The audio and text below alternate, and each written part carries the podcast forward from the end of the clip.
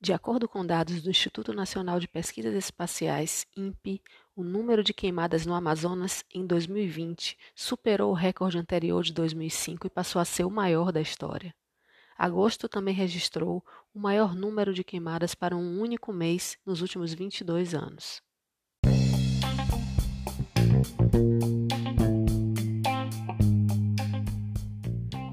Olá, eu sou Nívia Cerqueira e te dou boas-vindas ao Vozes Podcast.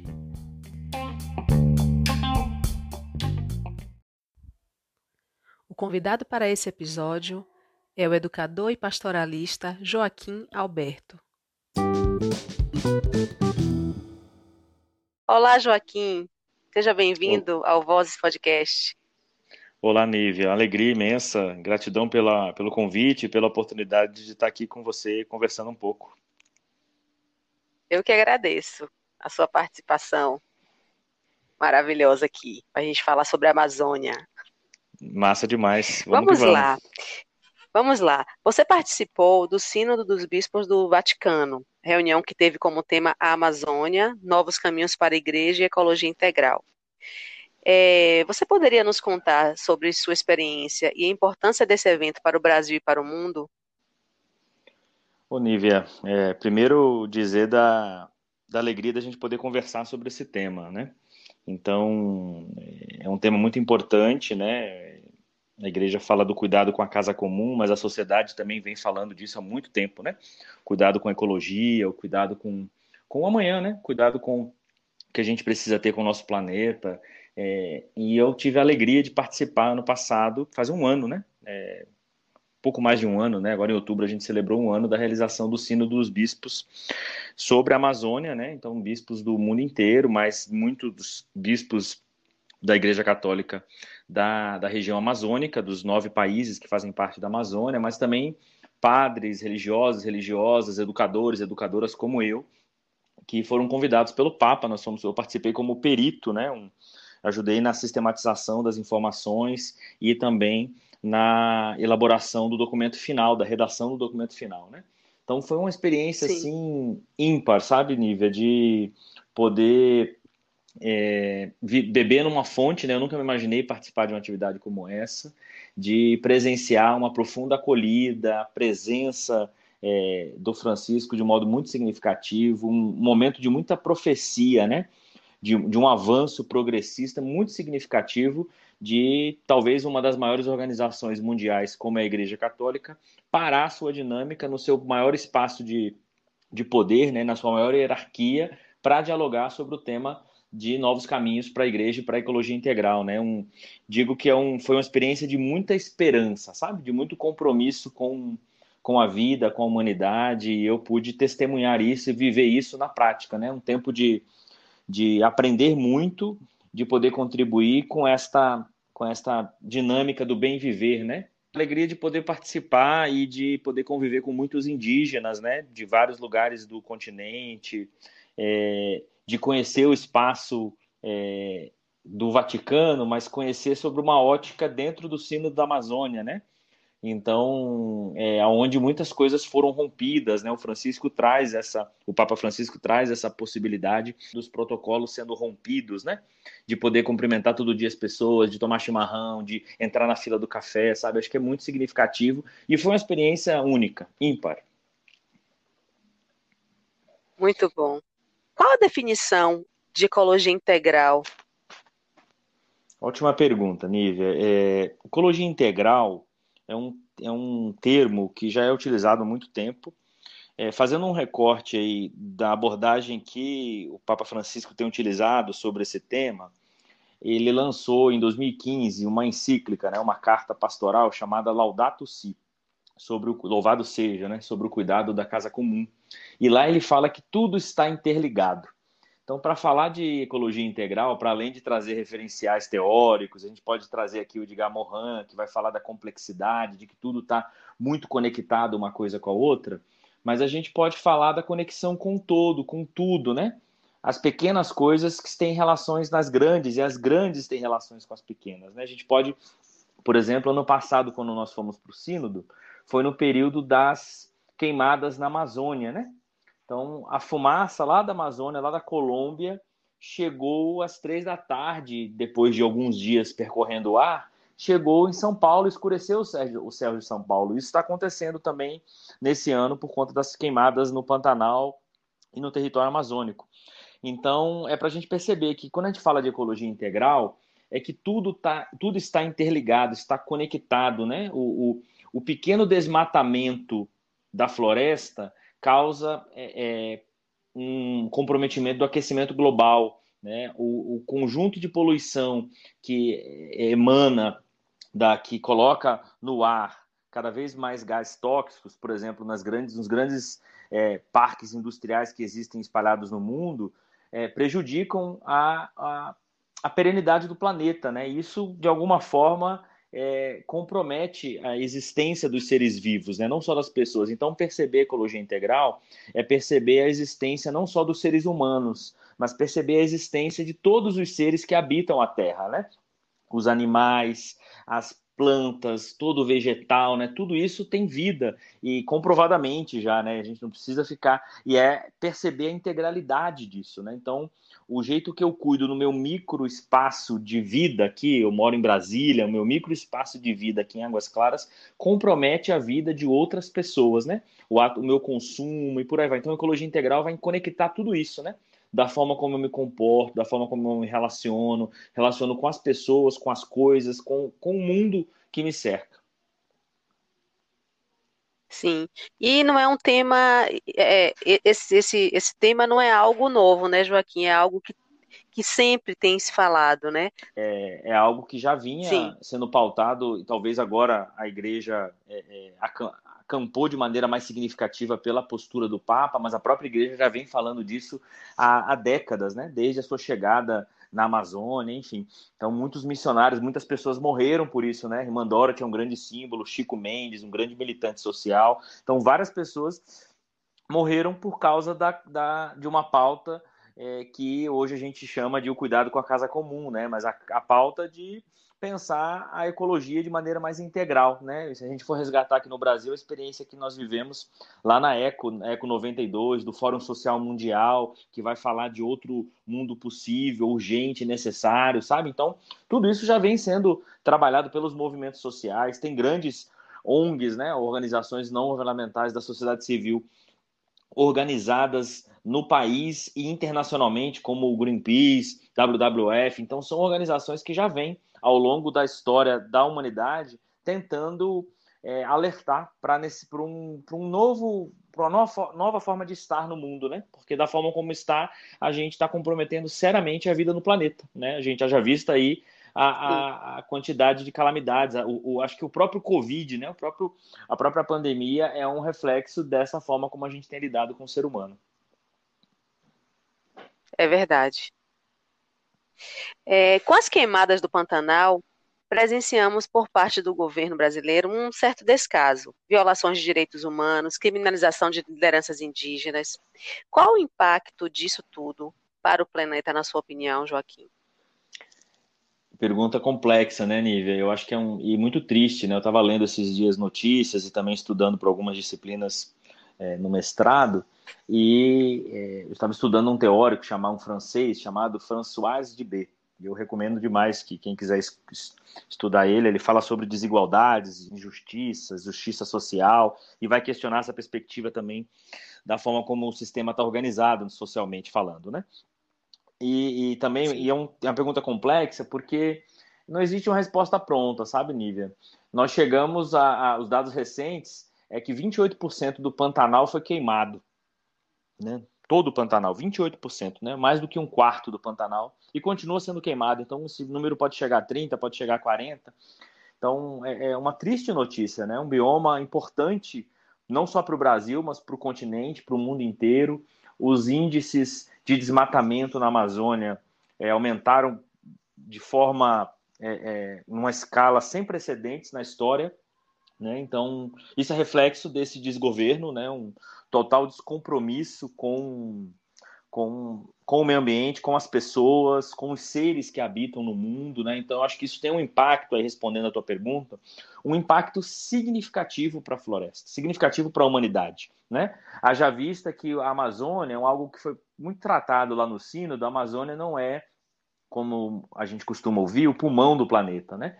É, esse é um termo é, é forjado de maneira errônea. Ele é um órgão, a Amazônia é um, é um órgão vital para a existência do planeta. Né? Tem um, um, alguns estudos que vão falar, o Antônio Nobre vai falar do, dos rios voadores, né? Então, a quantidade de, de água que circula em cima da floresta é maior que a quantidade que circula embaixo, né?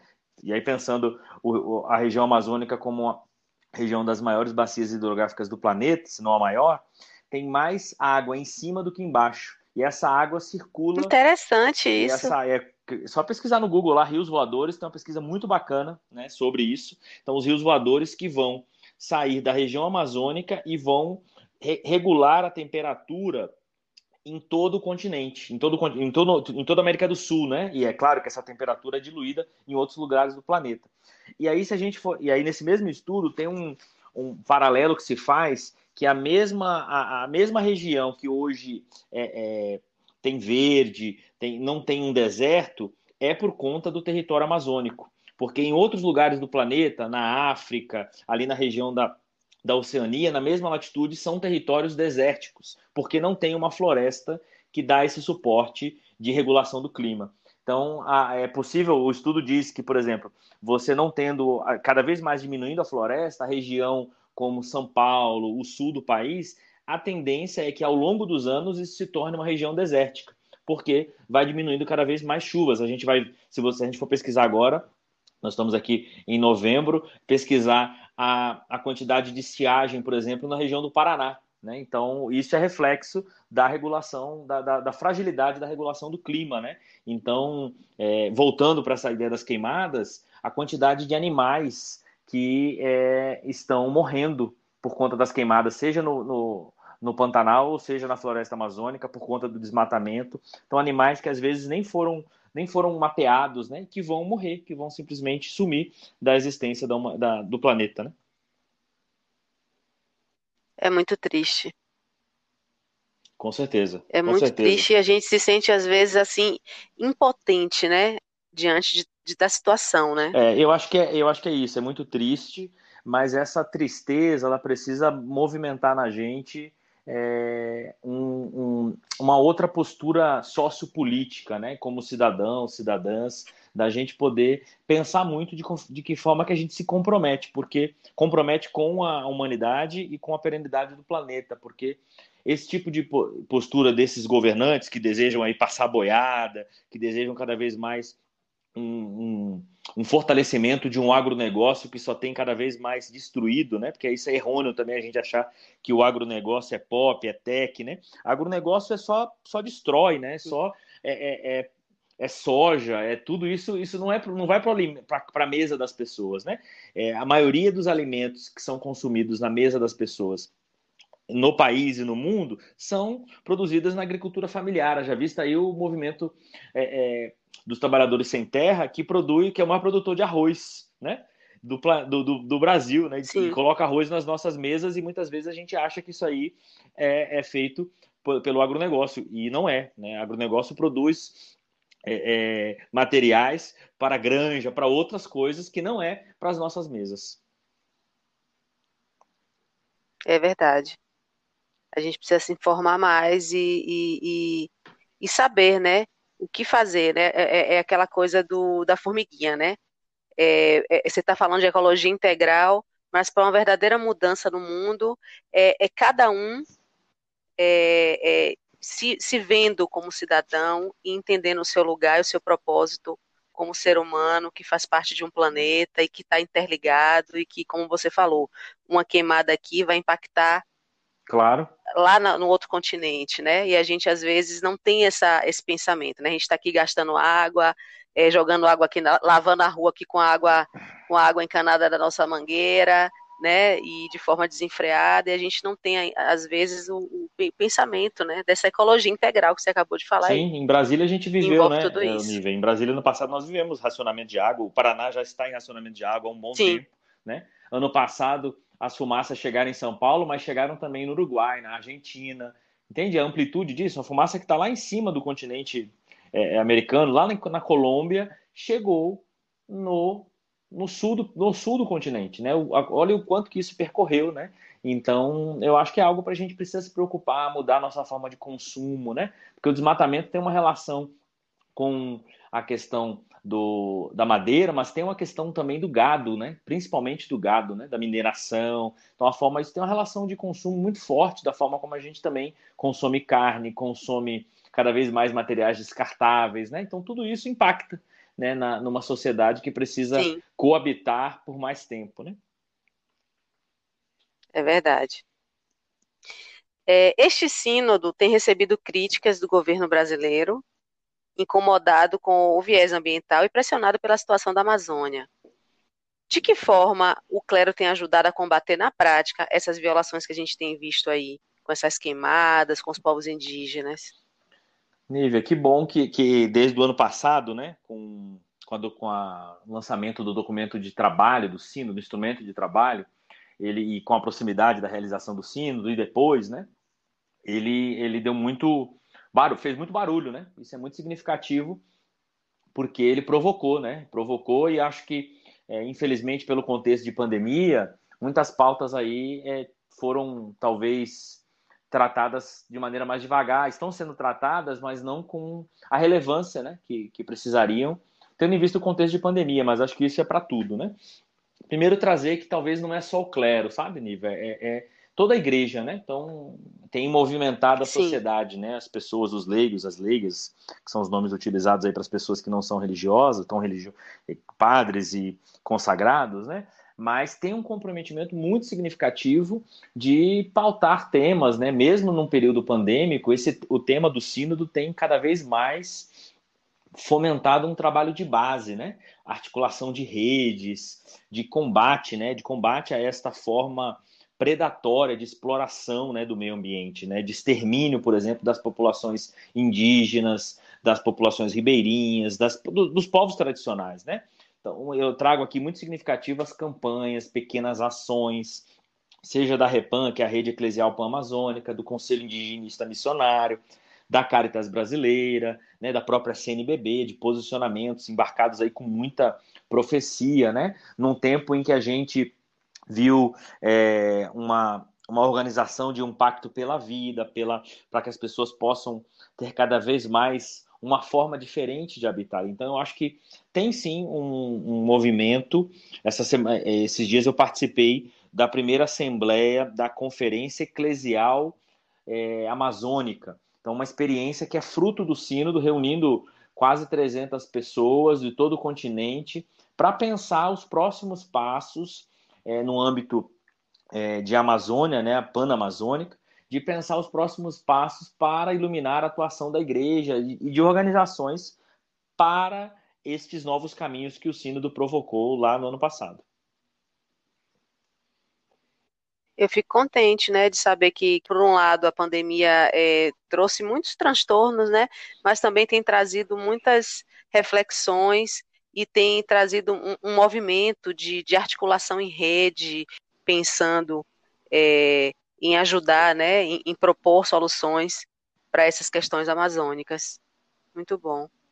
Massa, Nível. Acho que é isso mesmo. É, é, talvez elas se reconfiguraram, né, como tudo na nossa vida por conta da pandemia, mas elas continuam acontecendo. Eu acho que tem um trabalho de base muito forte.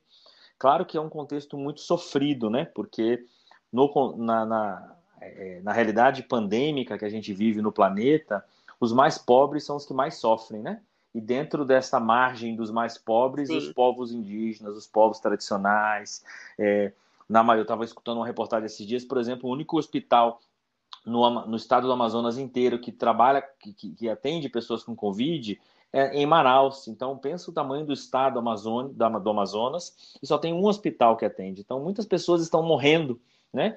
Que estão contraindo o, o, vírus e não estão sendo tratadas em a subnotificação deve ser maior ainda nessa região do país, né? Então, infelizmente, é um, é um contexto muito sofrido, mas que no meio disso tudo a gente tem sinais de esperança, sinais de que a gente vai é, tentar superar esse cenário de tanta morte, de tanta destruição. Com certeza. Essa situação toda que a gente está falando reflete a falta de cuidado com a nossa casa comum, como você mesmo falou, né? Falta de empatia com a causa dos povos indígenas, que representa a nossa ancestralidade. Você é um ser humano otimista, que acredita numa transformação da sociedade. De que maneira, na sua opinião, conseguiremos mudar esse paradigma, Joaquim? Eu acho que também é um, é um outro, é um questionamento muito complexo, sabe? Eu acho que tem é, muitas variáveis. Eu me, realmente me, sou muito otimista e me considero uma pessoa muito, muito esperançosa, né? E eu trago aqui talvez o pensamento é, dos povos africanos, que reverbera muito aqui também no continente latino-americano, que é Ubuntu. Ubuntu. Eu sou porque somos. E isso vem também dialogando com a sabedoria dos povos indígenas, dos povos tradicionais, sobre uma ótica do bem viver, né? E aí a gente pode perceber isso de alguma forma florescendo também em alguns lugares da América Latina, né? Haja vista aí Bolívia, Chile, com esses processos políticos recentes, né? Então acho que são sinais de que é possível, né? A gente desconstruir contextos de muita, de muita morte, né? De muita destruição através é, de uma relação cada vez mais comprometida. É, e gosto muito daquela expressão de ninguém solta a mão de ninguém, sabe? Então eu acho que a gente precisa cada vez mais é, unir as nossas mãos, unir os nossos corações, os nossos olhares para é, combater, né? É, combater de maneira combativa mesmo esses contextos de morte, de destruição. Não é possível que eu escutava uma mensagem do Papa Francisco uns dias atrás sobre o Pacto Educativo Global, em que ele vai convocar a gente para que a gente constitua aldeias educativas, né? E aí, novamente, um outro pensamento africano, que é para educar uma criança, precisa de uma aldeia inteira.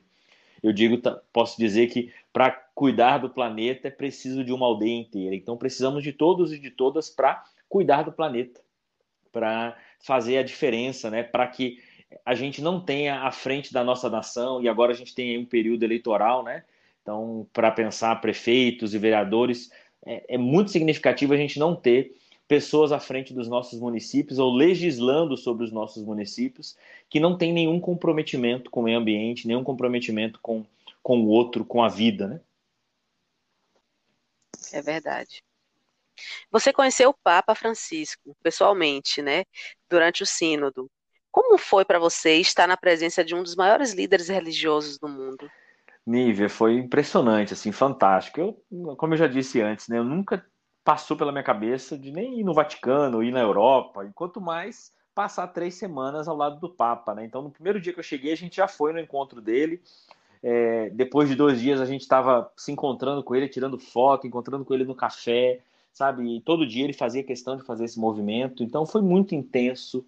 É, você demora ainda para a ficha cair, você pode não pode chegar perto, mas você vê que ele tem muita liberdade, ele não trata você com indiferença, pelo contrário, ele acolhe todo mundo e quem está perto dele também é, é, sente isso. Foi muito significativo, uma presença muito forte, muito marcante. No final do sínodo, a, a minha esposa e minha filha, Raquel e a Maria Flor, foram para lá para a gente poder também passear um pouco depois.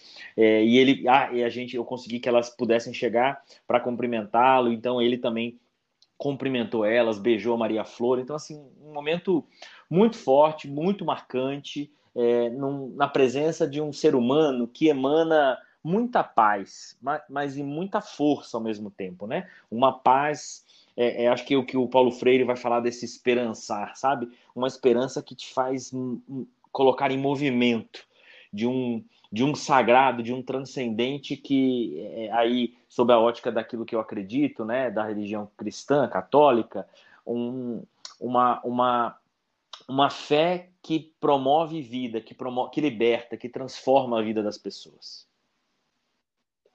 Muito legal. E eu, eu assisti aquele filme Dois Papas e, e mostra muito a, a diferença né, é, entre o Papa, né, um, um Papa ultra-ortodoxo, né, o que estava antes, o Papa o né, o, o, alemão, e esse Papa Francisco, né, que chega agora, um Papa latino, que mostra um compromisso social muito forte, um Papa que mostra humildade, né, deixando de lado a hierarquia dele, olhando ele como um ser humano. Pelo que você fala, ele foi uma pessoa que mostrou estar próximo das pessoas, mostrou acolhimento. A gente pensa assim, quando a gente pensa, né, o Papa, né, é uma pessoa, um ser intocável. Mas pelo que eu vejo, pelo que eu leio e pelo, pela maneira como você fala, me, me, me parece ser uma pessoa, um ser humano, assim, muito diferente de tudo, de todos os que já passaram por lá, né? Todos os pontífices é, que já passaram. Eu acho que cada tem algumas frases, alguns teólogos que vão falar que a, a, o Papa ao longo da história da igreja, a igreja tem o Papa que precisa para o tempo dela, né? E o mundo também, né? Isso é um, algumas análises vêm fazendo isso, tentando entremear a presença de um Papa daquilo, no contexto que ele se encontra, né? É, é, eu acho que o Francisco, ele nesses anos de, nesses sete anos, pouco mais de sete anos de pontificado, ele tem demonstrado um, um novo, uma nova forma de estar nesse espaço, né? Eu costumo dizer que Francisco é, e aí alguns sociólogos também vão fazer essa análise, né? Que ele é um dos líderes mais progressistas do planeta, né? Então, quando que a Igreja Católica teria um líder a ser comparado como progressista, né? Então, diante de tantos outros temas polêmicos, ele, ele se coloca, né? Ele se coloca como um líder muito progressista Verdade. e que emana essa simplicidade, essa tranquilidade, essa acolhida. Você tem ideia, como eu disse, né? Ele entrava na fila do café, né? Como as outras pessoas. Ele não, não deixava ser servido. Ele entrava na fila do café para pegar o cappuccino dele lá, o café com leite. Ele descia no elevador como, com outras pessoas junto, sabe? Chamava as pessoas para entrar no elevador com ele. Ele cumprimentava. Então, tem um, um bispo no, no Xingu, Dom Erwin, que participou de outros sínodos. Ele, ele partilhava com a gente que experiências anteriores, os papas entravam como se fossem príncipes na sala, sabe? O Francisco entrava como sendo Sim. uma pessoa comum, como sendo um participante do sínodo, né? Como bispo de Roma, né? Então ele inclusive ele quando se colocava para falar na plenária ao final das atividades ou durante as atividades, ele pedia licença, se inscrevia e fazia questão de falar: estou falando aqui como um dos bispos, como um de vocês. Então, uma presença muito significativa, muito marcante, que um grande exemplo de ser humano, de líder, né? De, que precisa nos inspirar nesse, nesse, nesse, nessa perspectiva mais contemporânea, né? Maravilha. Eu estava lendo é, algumas coisas nesses últimos dias. Numa de suas obras mais difundidas, o geógrafo ganhador do Prêmio Nobel de Geografia, Milton Santos, por uma outra globalização, ele dividiu, ele divide na obra dele o mundo entre globalização como fábula, como ela é, nos é contada, globalização como perversidade, como ela realmente acontece, e globalização como possibilidade, explorando a ideia de uma outra globalização. O Papa Francisco, como a gente está tá falando, tem trazido muitos debates importantes, mas que são considerados polêmicos para a ala conservadora da Igreja críticas à globalização e o consumismo, ordenação de homens casados como sacerdotes, casamento civil entre pessoas do mesmo sexo, a criação de ministérios oficiais para mulheres e a incorporação de costumes indígenas e rituais católicos. Você acredita que o Papa Francisco conseguirá romper as fronteiras conservadoras, mudando para sempre os rumos da Igreja Católica? Nívia, eu acho que essa ideia do Milton Santos é muito oportuna, tá, inclusive para pensar essa, essa perspectiva aí do que você me pergunta sobre as resistências ou as posturas do próprio Papa, né? Porque é para a gente talvez conectar Sim. isso, né? O que, que é fábula, o que, que é perversidade, o que, que é possibilidade, o que, que realmente é o que, que foi contado, o que, que realmente aconteceu, né? Então, é, esses temas que você elucidou na tua pergunta são alguns dos temas que foram tratados no sínodo, né? Talvez para a grande mídia eram temas, inclusive, que numa perspectiva de cortina de fumaça, era, era importante pautar isso para que as questões centrais, né, todo o questionamento que o sínodo apresentou da forma exploratória, como a gente falava antes, né, que o mundo tem sido consumido, isso não teve o mesmo enfoque do que, por exemplo, a ordenação de homens e de pessoas casadas, de mulheres. São temas importantes? São temas importantes, mas tem questões vitais para a existência da, da humanidade, da existência dos seres que habitam a Amazônia e que não foram tratados, sabe? Então é, é para a gente fazer primeiro uma conexão com isso, a ideia do que é contado e do que realmente aconteceu, sabe? Para a gente pensar possibilidades. Eu acho Sim. que o sínodo, o próprio instrumento de trabalho, depois o documento final do sínodo e a própria encíclica do Papa que vai referendar o que o sínodo traz, ele não coloca coisas ele não faz contrapontos ao documento do Sínodo. Ele, inclusive, fala que o documento precisa ser lido e, e é, implementado. Né? A, a, o exemplo que eu dei da conferência eclesial é um deles. Né? Então, essa, essa conferência vai pautar muitas das questões que você traz aí. Por exemplo, pensar um rito é, católico com, com uma realidade mais dialógica, né? que, que possa contemplar as realidades dos povos amazônicos. Tá? a perspectiva do, da, do gênero, tudo isso, isso tudo vem, vem, vem avançando de maneira talvez mais gradativa. Talvez a gente gostaria que isso tivesse mais forte, mas eu acho que tudo tem o seu tempo, né, de acontecer. Né? Eu acho que a, a essa Sim. relação mesmo que, que, a igreja, que é o primeiro, primeiro ponto que você traz, né, da globalização e consumo, né? Eu acho que isso é central, tá? Porque a, eu acho que tanto Milton Santos como também o, o Sínodo e o próprio Papa vem provocando a necessidade da gente pensar outras formas de consumo, com práticas mais sustentáveis, ecologicamente mais integrais, pensando uma floresta que precisa permanecer em pé, que precisa é, não ser derrubada, não ser explorada indevidamente, né? E acho que essa ideia do sínodo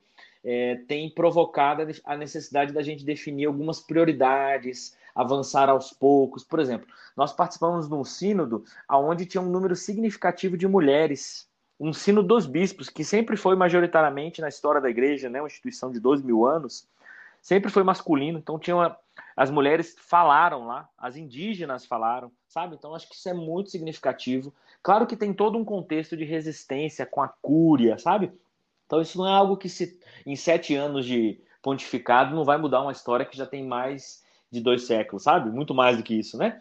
Então eu acho que isso precisa, Sim. são aspectos delicados. É, a experiência do sínodo foi uma experiência única na história da igreja, porque a gente, e eu participei disso anterior ao sínodo, na sistematização das escutas, então nós tivemos milhares de pessoas que participaram de escutas, de atividades e levar as vozes dessas pessoas foram para a sala do sínodo. Então, tem, tem trechos da fala das pessoas no interior Amazo da Amazônia, seja no Brasil ou fora do Brasil, que foram ditas dentro da sala do sínodo na, no Vaticano e que foram para o documento, sabe? Então isso é muito legal da gente perceber que não é uma fala, não é uma fala só masculina, muito. não é uma fala só do, do episcopado, mas é uma fala dos povos, dos jovens, das mulheres, dos pescadores, dos ribeirinhos. Esses dados estão lá, essas informações constam no documento final e é, hoje são, são lidas pelo mundo inteiro, né, pelo mundo católico inteiro e para fora da Igreja Católica também. Muito bom, muito bom. Muito bom poder compartilhar essas informações aqui com quem, né? Porque é, é, é o sínodo, é, para quem está nesse segmento pastoral, é algo que foi muito falado, mas para quem não está, né? Digamos, para quem não não está nessa vivência tão forte católica, talvez não tenha o conhecimento, né, e, e, não saiba a importância que foi esse evento aqui, né, e o impacto disso é, na vida dessas populações, sim, desses povos. Sim, né? eu acho que é isso. É, é primeiro, é um, é um grande serviço que você está fazendo para a sociedade aqui, pautar isso dentro do projeto Vozes. Eu acho que isso é muito legal, sabe? para que isso fique registrado e as pessoas possam conhecer um pouco mais, saber que isso não é só uma, uma pauta para o mundo católico, né? Pelo contrário, né? No meu grupo de trabalho tinha, Sim. no meu grupo de trabalho Concordo. tinha gente que não era católica, tinha um pastor luterano, sabe? Tinha gente que nem cristã era. Os, os indígenas, né? A maioria dos indígenas não tinha uma religião, não tem uma religião. São indígenas que estão lá porque acreditam na necessidade, porque vivem isso, né? E, e, e lutam para ter a sua terra preservada, porque para o indígena a terra é muito importante, né? É vital para a sua existência. Então, é muito interessante da gente poder conversar sobre isso e pautar esse tema para que as pessoas possam conhecer né? E, e, e, se sentirem provocadas a buscar novos olhares, novas formas de habitar no mundo, né? Sim. E aproveitando, né, é, você está desenvolvendo um, um, um, belo projeto, né, o Horizontes e Utopias, fazendo lives, conectando pessoas aí de, do Brasil inteiro. É, pode nos falar um pouco sobre esse seu projeto, como surgiu Sim, essa é ideia? É bacana também a gente falar disso, porque eu acho que é esse movimento também de pensar coisas simples, né? É, pequenos gestos que podem causar é, transformações, né? Então, a ideia surgiu aí do diálogo com um grande amigo, Júnior, mando um abraço para ele aqui, na, na perspectiva de compartilhar olhares a partir das nossas relações de amizade, daquilo que a gente acredita, né? Então, também escutando algumas pessoas, a gente buscou, então, fazer algumas lives nesse período de pandemia, é, onde estava muito aflorado, muita coisa, né? A gente tentou fazer algumas lives, fez algumas lives, né? Primeiro entre a gente, depois convidando amigos, amigas, pensadores, pesquisadores, pessoas conhecidas para cantar, para falar poesia, para falar sobre a vida, para falar de esperança, né? Sobre esperança, em, em contextos de muita desesperança, né? Então a ideia é que a gente pudesse oportunizar é, encontros no meio desses desencontros todos que a pandemia nos causou. Então foi bacana, a gente começou nós dois, depois nós temos outras pessoas que tem feito também uma, uma agenda mais é, cotidiana, né, de reflexões sobre é, é, olhar para o horizonte, olhar para a utopia, olhar o que, que a esperança tem a nos dizer sobre tudo isso, né? Então, é um espaço de diálogo, de debate, de fazer a utopia florescer novos horizontes, né? A gente tem é, tentado deixar registrada a nossa contribuição e tem sido muito legal porque fica, fica gravado né, lá no, no, no, Instagram, tem algumas, algumas gravações também no, no Facebook, né?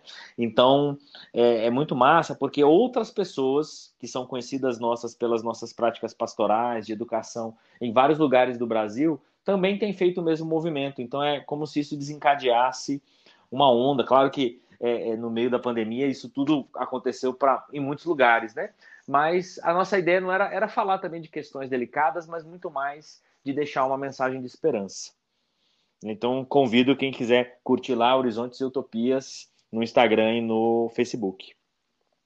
Faço parte dessa audiência de vocês, estou sempre escutando, sempre assistindo, tem bate-papos muito interessantes, sabe? E é como você falou, é, eu, tenho, eu tenho buscado muito é, ter uma outra perspectiva, porque a, a, gente sai do nosso lugar comum, né? A gente está acostumado, ah, eu penso assim, eu acho isso. Mas de repente você começa a abrir um pouco o seu horizonte e, e, e ter um pouco de empatia, né? E, e, entender o outro lado da moeda, saber a, vivência de outras realidades. Eu acho que isso é muito importante e eu tenho visto muito isso a partir dessa difusão de, de, de lives, né, de intelectuais, de pessoas, de comunidades, de coletivos. Eu acho que isso está sendo muito importante para para o empoderamento mesmo, nosso empoderamento político, social e, e como você falou, essa essa busca aí por um por um mundo melhor, por dias melhores, por esperança e, e, e esse encontro, né, essa rede que eu acho que vai fortalecer o agrupamento de pessoas né, que pensem parecido, né? A gente está vendo também muita polaridade política, né?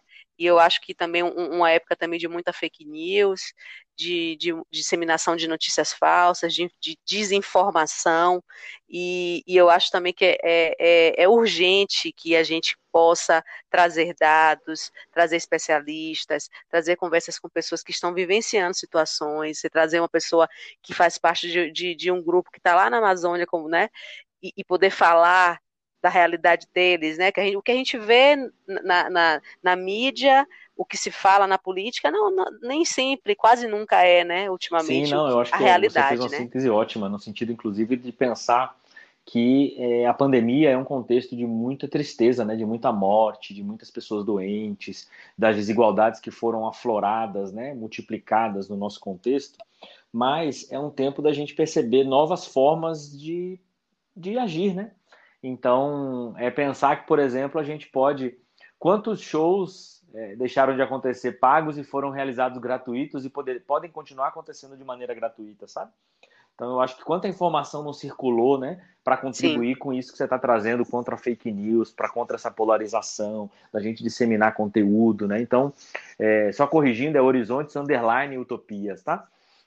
Então, é, é Instagram. Tá certo. No Instagram, arroba horizontes isso. underline Então, para a gente poder pensar que esse tempo é, é um tempo de profundos aprendizada, aprendizagens, né? Para a gente poder é, coabitar de maneira diferente nessa, nessa jornada né, que a gente está aqui. Então, eu acho que é, é um tempo muito propício da gente buscar um, um olhar diferente para o próximo, para nossas realidades. Eu acho que isso é muito significativo, nível de, de fazer com que esses espaços, como o podcast, como essas lives, né, podem contribuir com a reflexão das pessoas e a, e a forma delas estarem no mundo. Sim. É isso aí, muito bom. Vamos para frente, né? Fé, esperança isso aí mesmo, no mundo é, melhor. É, eu acho que é, eu deixo aqui um pensamento da Cora Coralina, né?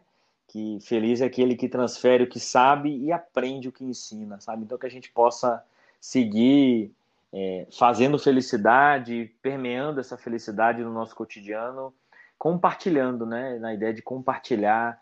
É, isso vem muito dos povos tradicionais, né? Que a gente possa compartilhar porque essa ideia só do consumo, né, ela é, é muito excludente, que a gente possa cada vez mais compartilhar, trocar, é, partilhar o que a gente tem, né, com os demais. Aqui foi muito bom esse bate-papo com você.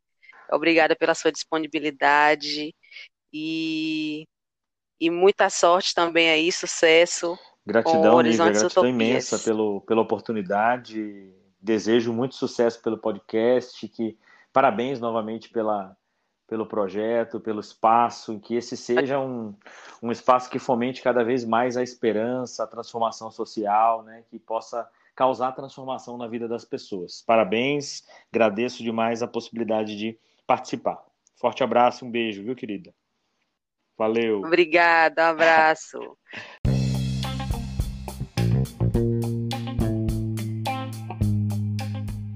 Obrigada pela sua participação, espero que tenham gostado e até a próxima.